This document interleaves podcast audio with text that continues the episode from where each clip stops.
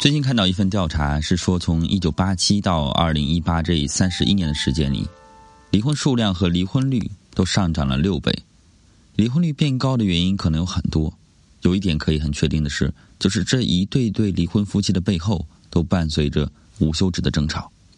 从过往咨询过的上千个案例当中，我发现一个问题，就是所有的夫妻关系破裂都是从吵架开始的。如果你问我婚姻中的第一杀手是什么？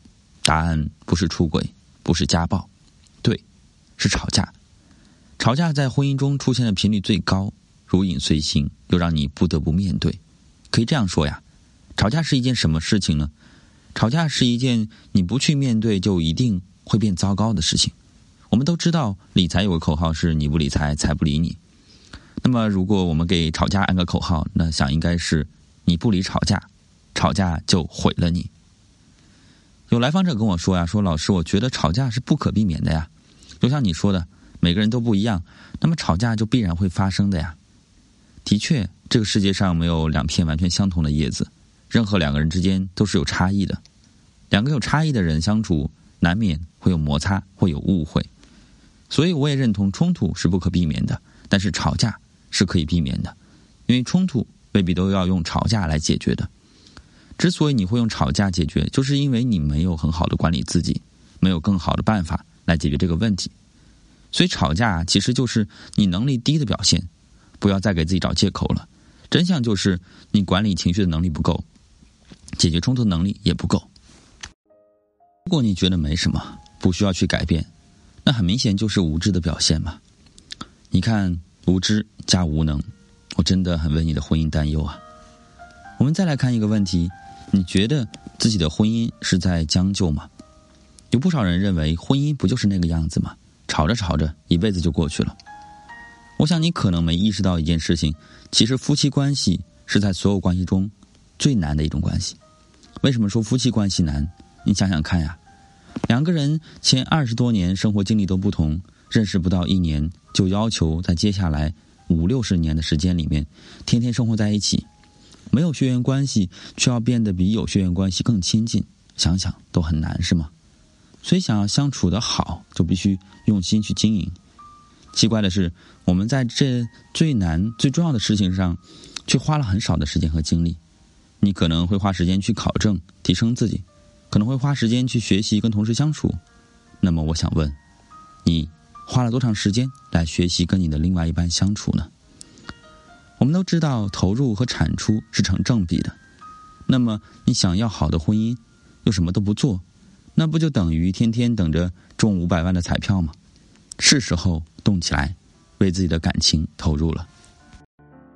经常有来访者向我吐槽说，她老公在同事朋友面前是好好先生，大家都说他脾气很好，回到家就变成魔鬼了，脾气急，什么难听的都说。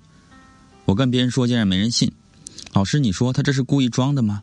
听到这里，你一定不陌生。百分之九十以上的人把和善谦逊的一面给了外面的人，把最丑陋、最恶毒的一面给了身边最近的人。有些人会解释说，在外面是为了生活嘛，回到家当然要做自己了。我只能说，你看不清自己，也管不好自己。都说吵架伤人，其实最伤人的是吵架中的语言暴力。语言暴力的伤害有多大？你可能想不到。一天，我结束咨询回到家里，开始整理当天的工作，突然收到了一封邮件。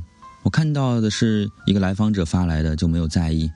我以为那是一份感谢信嘛，因为我会有让来访者写反馈的习惯。等到我结束工作之后，再打开邮件，发现这竟然是一封告别信。信的开头是这样写的：“这个世界太让人绝望了，可能只有死才能够解脱吧。”可是我又担心我的孩子无人照料，我该怎么办？我感觉现在活着，跟死了也没什么区别。我简单讲一下他的情况啊，因为有保密的原则，有些细节可能不方便透露。我们把它称作小 A 吧。小 A 呢是一个三十出头的女性，生活在上海，和老公一起经营一家公司，有一个很漂亮的女儿在上小学。公司虽然不大，收入还可以，可以说生活的算是美满了。可是好景不长，有段时间，老公迷上了赌博，她是怎么劝都劝不住，慢慢的，公司没了，房子也没了，他们一家被迫住在一个很小的房子里面。小 A 并没有完全消沉，他利用空闲的时间做兼职，其他时间照顾家里和孩子。我还清晰的记得，有一天他很开心的跟我说：“老师，我今天打了两份散工，挣了三百块。”要知道，三百块对她之前来说是很简单的，但是小 A 的老公并没有感激她。从生意失败后，老公白天都不在家，晚上很晚才会回来。女儿基本上都是看不到爸爸，回到家里面就开始找他要钱。还不断骂他说：“我之所以失败，都是因为你天天哭丧着脸，把我的财运都给赶跑了。女儿照顾不好，钱也挣不到，要你有什么用？你还让我跟你一起去打工，我是老板，你竟然让我去打工，你就是个扫把星。你跟女儿都是扫把星。”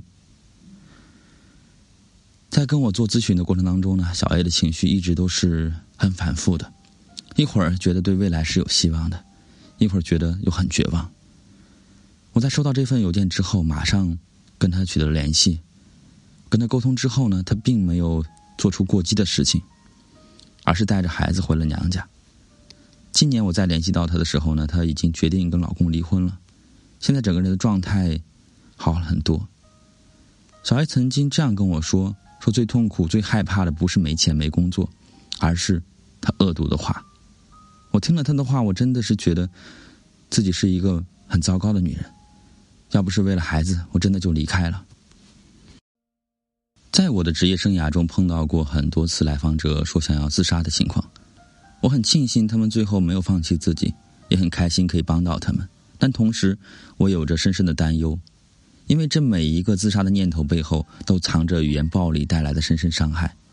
语言暴力就发生在你的婚姻生活中，我们经常会听到：“我对你太失望了，你什么都做不好，你真是个废物。”要你有什么用？你怎么不去死？说的人可能一时爽了，但伤害却是永久的，就像是一把把刀，深深的插在对方身上。所以，珍爱生命，远离语言暴力。遇到争吵，你可能会选择第一时间吵回去，两个人可能就会越吵火越大，甚至会大打出手，冲动之下做出让两个人都很痛苦、后悔的事情。也可能吵着吵着觉得累了，变成了冷战。冷战看似好像冲突没有了，但是冷战对于婚姻的影响更大。数据显示，冷战超过三个月的夫妻，基本上都是以离婚收场的。信任和爱会在冷战中一点点被消耗掉，所以不要再觉得冷战是可以的。如果你们现在正在冷战，请尽快结束它。你也可能会选择隐忍，憋着不发作。但你这种忍着可能会憋出内伤，这不是一句玩笑话呀！我的很多女性来访者都说她们乳腺疾病，刚开始我觉得挺奇怪，在了解之后才发现，她们都会在家庭吵架中隐忍，愤怒堆积在胸口，就变成了乳腺疾病。如果不加干预，可能会变成乳腺癌。所以压抑情绪其实就是在慢性自杀，而且压抑的情绪看起来好像没事儿了，其实。有很大的风险，那些你藏起来的愤怒会在生活中慢慢累积，有天就会像火山爆发一样，造成不可挽回的后果。显然，这些都不是好的办法。想做到不生气、不吵架，首先要做到不甩锅。很多人认为我就是这个样子啊，我就是这个性格呀，我脾气就是这样，我改不了。你的情绪真的是控制不了吗？脾气真的是无法改变吗？那么，不妨我们来做个游戏啊！我现在手上有一百万的人民币，如果在接下来的十分钟里，你都可以做到不发火，那么这一百万人民币就可以给到你。我相信，我无论怎样去激怒你，你都不会发火。所以，不要再说自己脾气改变不了，只要你想改变，就可以做到。如果你在公司里面对老板恭恭敬敬，回到家里面对家人随意发火，还说自己脾气改不了，你这不就是欺负人吗？你怎么不对老板发火呢？还有人认为我生气都是他的错，这些人还很有自己的理由。如果他不这么做，我会生气吗？如果他不这么说，我会生气吗？但真正引起生气的不是他说了什么、做了什么，而是你的脑袋里面对这件事情是怎么想的。别人无法决定你脑袋里面的想法是什么。想法是积极的，就会做出积极的事情。想法是消极的，就会出现生气吵架，所以每个人都要为自己的情绪负责，我们来看一个案例啊，王女士三十五岁，和老公是大学同学，恋爱八年，结婚十二年，有个十岁的儿子。来找到我的时候呢，她老公已经出轨三个月了，还跟小三在一起开了一家饮品店。她发现之后，她哭过闹过，老公都无动于衷，闹过离婚，但是在公婆的劝阻下没离成。在她眼里呢，老公已经失化了。我跟她沟通过后，才发现，王女士呢是公司的高管，老公刚刚辞职，正在创业。王女士对她老公一直有些看不起，觉得老公不务正业，没有担当。其实老公还是会照顾孩子，会照做家务的，但小三呢对她老公就很崇拜了。我就跟她说：“你老公出轨，不是因为小三，而是你们长期疏远，他工作一直不如意造成的。现在开始呢，要找自己身上的原因，试着去找老公身上的闪光点，给他理解和支持。”在我说这些的时候呢，其实我内心是有点忐忑的，因为像这样的情况。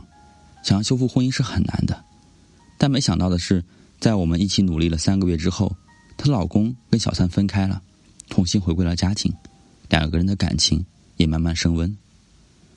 很多时候，我的来访者会给我很多的感动，正是因为他的坚持，他真的改变了自己的想法，不再一直盯着小三，不去指责抱怨，而是真的开始反思自己，开始对老公理解关心，才做到了最后的成功。刚开始的时候，她是很委屈的，觉得老公很渣，对老公指责抱怨，他们的关系就很僵。咨询中，她开始看清自己，也对老公理解更多，开始变得关心支持，他们的关系才重归于好。从无数的成功案例中，我发现，当你脑袋里面的想法变得积极了，你的情绪变好了，最后的结果也会变好。这就是运用合理情绪疗法化解争吵的典型。夫妻关系不易，需要花时间去经营，正确处理冲突，拒绝语言暴力，通过改变自己做到不生气、不吵架，才能收获美好的婚姻。而且呢，只是知道理论是不够的，练习同样很重要。相信付出努力的你，将不再轻易伤害别人，也不轻易生气的伤害自己，不再用吵架这种语言暴力来伤害你身边最亲的人。停止生气，不再吵架，幸福的婚姻就已经在向你招手了。